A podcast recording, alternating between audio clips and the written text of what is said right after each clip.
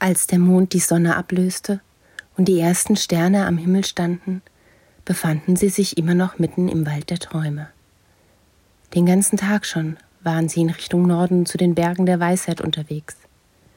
Quinn hatte früh morgens versucht, sich unbemerkt davonzustehlen. Er mochte Abschiede nicht, sie waren so endgültig.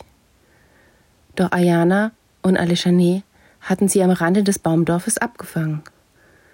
Vor allem Maki hatte schwer mit den Tränen zu kämpfen gehabt. Aber im Grunde genommen war Quinn froh, sich noch einmal richtig von seiner Meisterin und Ayana verabschieden zu können. So viel, wie sie gemeinsam durchgestanden hatten, wäre es eine Schande gewesen, sich einfach ohne ein Wort davon zu machen. Keiner von ihnen wusste, was noch auf sie zukommen würde. Keiner konnte sagen, ob sie sich jemals wiedersehen würden. Ein angenehm warmes Gefühl breitete sich in Quinn aus, wenn er daran dachte, wie sehr ihm die beiden in seiner Zeit in Nahimana ans Herz gewachsen waren. Er wusste, was es bedeutete, einsam zu sein. Und zum ersten Mal in seinem Leben hatte er wahre Freunde. Hier mit Maki in ihrem kleinen Lager zu sitzen, Kräuterbrot, Trockenfleisch und eingelegtes Gemüse zu essen und sich zu unterhalten, machte die kommenden Herausforderungen um einiges erträglicher. Ich habe zwölf Geschwister, alles jung. Ich bin das einzige Mädchen in der Familie. All meine Brüder sind treue Diener von Kriegern geworden. Nur mich, mich wollte niemand. Was sollten die Krieger auch schon mit einem Mädchen anfangen? Aber jetzt kann ich allen erzählen, dass ich in Diensten des größten Magiers von ganz Gorka stehe, erzählte sie mit stolz geschwellter Brust. Quinn schüttelte lachend den Kopf. Meine Familie kommt aus dem Osten von Gorka, musst du wissen. Wir hatten dort einen wirklich schönen Bau. Aber als meine Brüder sich alle großen Kriegern angeschlossen haben, ist es furchtbar langweilig geworden. Allein durch die Gegend zu streifen, war längst nicht so aufregend wie mit meinen Brüdern zusammen. Doch dann sind sowieso die bösen Orks gekommen. Maki stockte und friemelte an ihren Haaren. Was ist geschehen, als die Orks gekommen sind? fragte Quinn mit einer leisen Vorahnung.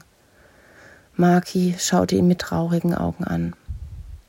Meine Eltern haben sich ihnen in den Weg gestellt. Sie wollten, dass ich wegrenne. Ich bin weggerannt und habe mich versteckt. Als die bösen Orks wieder weg waren, bin ich zu unserem Bau zurückgegangen. Aber da war nichts mehr. Kein Bau, keine Eltern. Alles was ich entdeckt habe, war Blut. Furchtbar viel Blut. Sie zitterte am ganzen Körper. Quinn legte ihr einen Arm um die Schulter. Maki, das tut mir wirklich leid. Maki schüttelte so heftig ihren Kopf, dass ihre Ohren schlackerten. Das ist schon lange her. Ich war damals noch ganz klein. Jetzt bin ich eine erwachsene Trollfrau und nach Jahren auf der Flucht habe ich endlich wieder eine Aufgabe. Meine Eltern sind immer bei mir. Sie legte eine ihrer kleinen Pfoten auf ihr Herz. Quinn blickte noch lange nachdenklich ins Feuer, bis die Müdigkeit ihn schließlich von seinen trüben Gedanken befreite. Ihr Weg führte sie über kleine Hügelketten, durch weite Täler und an seichten Bächen vorbei. Als sie gegen Mittag an einen See kamen, beschlossen sie, sich hier etwas auszuruhen. Quinn war so verschwitzt, dass er sich am liebsten sofort in das kühle Nass gestürzt hätte. Doch die riesigen Fische, die immer wieder an der Oberfläche auftauchten, waren ihm etwas ungeheuer. Als Maki mit vollem Anlauf an ihm vorbei ins Wasser sprang und die Fische erschrocken vor ihr davonschwammen, rannte er sofort hinterher. Es tat gut, durchatmen zu können einmal die Sorgen der Welt vergessen zu können. Er wusste nicht, was auf ihn zukam. Doch Alejane hatte ihm beigebracht, das Morgen morgen sein zu lassen. Zu versuchen, im Moment zu leben und alles, woran man nichts ändern konnte, aus dem Geiste zu verbannen. Ihr Nachtlager errichteten sie auf einer Lichtung, auf der das Moos besonders dicht stand. Da Maki schon eine Weile über schmerzende Füße klagte, beschloss Quinn, hier zu rasten. Sie hatten heute ein ganzes Stück gut gemacht und konnten sich das ohne weiteres erlauben. Mittags hatten sie im See ein paar Fische gefangen, die nun mit Knoblauch, Petersilienbutter und Makis Spezialsoße gefüllt an Holzspießen über dem Feuer hingen. Die ersten Glühkäfer flogen um sie herum und ein Käuzchen rief zu den Sternen empor. Konnte das Leben nicht immer so sein? fragte Quinn sich wehmütig, als sie mit vollen Bäuchen vor den knisternden Flammen saßen. Ich habe noch nie einen so friedlichen Wald erlebt, bemerkte Maki nachdenklich. Das Orkland und die Wälder dort sind irgendwann sehr gefährlich geworden. Wir konnten immer nur noch in den frühen Morgenstunden unseren Bau verlassen, weil dann die Orks meistens ihren Rausch ausgeschlafen haben. Aber die Orks waren gar nicht immer so schlimm. Es gibt ganz unterschiedliche Stämme von Orks, musst du wissen. Die friedlichen Orks sind nämlich die Shaks. Quinn stutzte. Orks und friedlich? Hörte sich in seinen Ohren wie ein Widerspruch an. Er war zwar selbst noch nie einem begegnet, hatte aber schon die furchtbarsten Schauergeschichten über sie gehört und hoffte, er würde nie einem über den Weg laufen müssen. Wenn er allein daran dachte, wie gefährlich Wags waren, die ausschließlich von Orks gezähmt werden konnten, wollte er sich nicht vorstellen, wie gefährlich Orks erst sein mussten. Ich war sogar einmal mit einem Ork befreundet. Er hat mir damals das Leben gerettet, als ich mich verlaufen habe. Da bin ich gerade mal fünf Sommer alt gewesen. Ich habe vor Angst nach meiner Mutter geschrien, dachte, ich würde niemals, nie wieder nach Hause finden. Und auf einmal ist er vor mir gestanden. Ungeheuer groß und furchteinflößend. Aber er hat mich getröstet, auf sich gezeigt und immer wieder Koschak gesagt. Als er mich später in seiner riesengroßen Pranke nach Hause gebracht hat, waren meine Eltern schrecklich entsetzt und haben mich getadelt. Ich hätte die ganze Familie mit meinem Verhalten gefährdet und sollte mich ja von ihm fernhalten. Aber ich habe mich heimlich wieder mit ihm getroffen. Immer und immer wieder, bis er eines Tages nicht mehr gekommen ist. Ich habe überall nach ihm gesucht, doch er war einfach weg. In der Nähe seines Dorfes habe ich dann große Rauchschwaden entdeckt. Dort war alles niedergebrannt worden. Und nirgends gab es auch nur eine einzige Spur von einem Schack mehr zu finden. Weinend bin ich nach Hause gerannt. Ich konnte es nicht mehr länger von meinen Eltern geheim halten und habe ihnen alles erzählt. Sie waren sehr beunruhigt, denn auch sie hatten damals schon von einem grausamen Orkstamm gehört, der alle anderen Stämme in die Flucht geschlagen hat. Einige Zeit später ist dann auch der Orkkrieg gegen die Menschen ausgebrochen. Quinn hörte gebannt zu. Zwar wollte er immer noch nicht so recht glauben, dass es friedliche Orkstämme geben konnte, doch der Gedanke, dass ein Stamm all die anderen ausgerottet und den Krieg gegen die Menschen begonnen hatte, erschien ihm reichlich merkwürdig.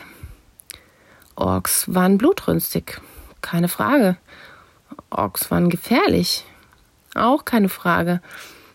Aber dass ein Stamm allein so planvoll vorgehen sollte, machte überhaupt gar keinen Sinn. Dazu waren sie einfach nicht gerissen genug. Im Laufe der nächsten Tage lichtete sich der Wald zunehmend.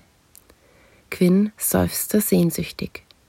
Der Wald der Träume hatte ihm eine Zuflucht vor der bitteren Wirklichkeit geboten. Und seitdem das Ungleichgewicht des Waldes aufgehoben war, hatte er das Gefühl gehabt, die Welt sei wieder in Ordnung. Dabei war der Rest Gorkas immer noch im Ungleichgewicht.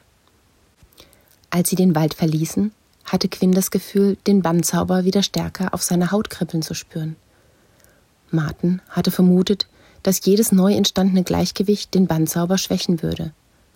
Nun, wo sie aus dem Wald der Träume heraustraten und sich wieder einem bestehenden Ungleichgewicht näherten, fühlte Quinn sich selbst wieder aus dem Gleichgewicht gerissen. Zu wissen, was ihm bevorstand, bereitete ihm Magenschmerzen.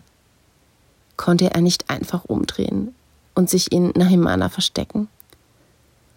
Warum sollte er sich dem Ganzen überhaupt stellen? Es gab doch sicher fähigere Menschen als ihn, die das erledigen konnten. Warum sollte es ausgerechnet an ihm hängen bleiben? Eine Welle des Zorns durchflutete ihn. Wütend ballte Quinn die Fäuste zusammen. Sein ganzes Leben hatte er schon kämpfen müssen. Noch nie hatte er ein so sorgenfreies Leben gehabt wie in den letzten Tagen. Und nun sollte er nicht endlich mal auch glücklich sein dürfen? Sollte stattdessen die Welt retten, die so ungerecht zu ihm war? Die unbekümmert vor ihm herspringende Maki riss ihn aus den grimmigen Gedanken. Quinn musste daran denken, was Maki ihm erzählt hatte. An das, was er von Martin wusste. An all das Leid, das er selbst erlebt hatte. Es war töricht zu glauben, dass er sich seiner Verantwortung einfach entziehen konnte. Wie lange würde es dauern, bis der Wald der Träume erneut der Gefahr ausgesetzt wäre? Wie lange könnte er ohne schlechtes Gewissen in Nahimana leben, während andere sich aufopfern mussten, damit er sorgenfrei leben konnte? Röte stieg ihm in die Wangen, wie selbstsüchtig er doch war. Ein Leben in der Gemeinschaft konnte nur gelingen, wenn jeder seinen Teil beisteuerte. Und das wusste er auch. Geschwungene Pfade krochen unter ihren Füßen dahin. Sattgrüne Wiesen zogen an ihnen vorbei, und brüchige Brücken erlaubten ihnen den Weg über reißende Ströme hinweg. Ein weißrindiger Mammutbaum, dessen rote Nadeln den Boden in ein weiches Bett verwandelt hatten, bot ihnen Schutz für die Nacht. Gerade so viel Schutz, wie ein einzelner Baum einem im Land der Truppe eben bieten konnte.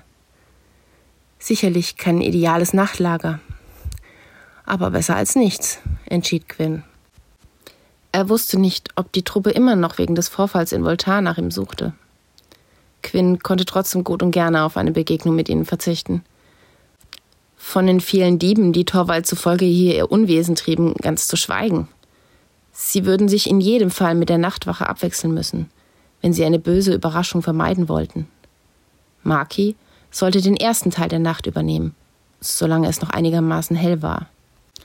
Doch kaum hatte Quinn sich hingelegt, als ihn etwas unsanft aus dem Schlaf rüttelte. Meister Quinn, Meister Quinn, flüsterte sie leise. Da kommt wer. Hektisch richtete er sich auf. Die Dämmerung hatte bereits eingesetzt. Er hörte ein Pfeifen, das bereits gefährlich nahe war. Ein Schauer lief ihm über den Rücken. Quinn, auf alles gefasst, nahm eine kämpferische Haltung an. Maki versteckte sich hinter ihrem Meister, in der Pfote einen Feuerball.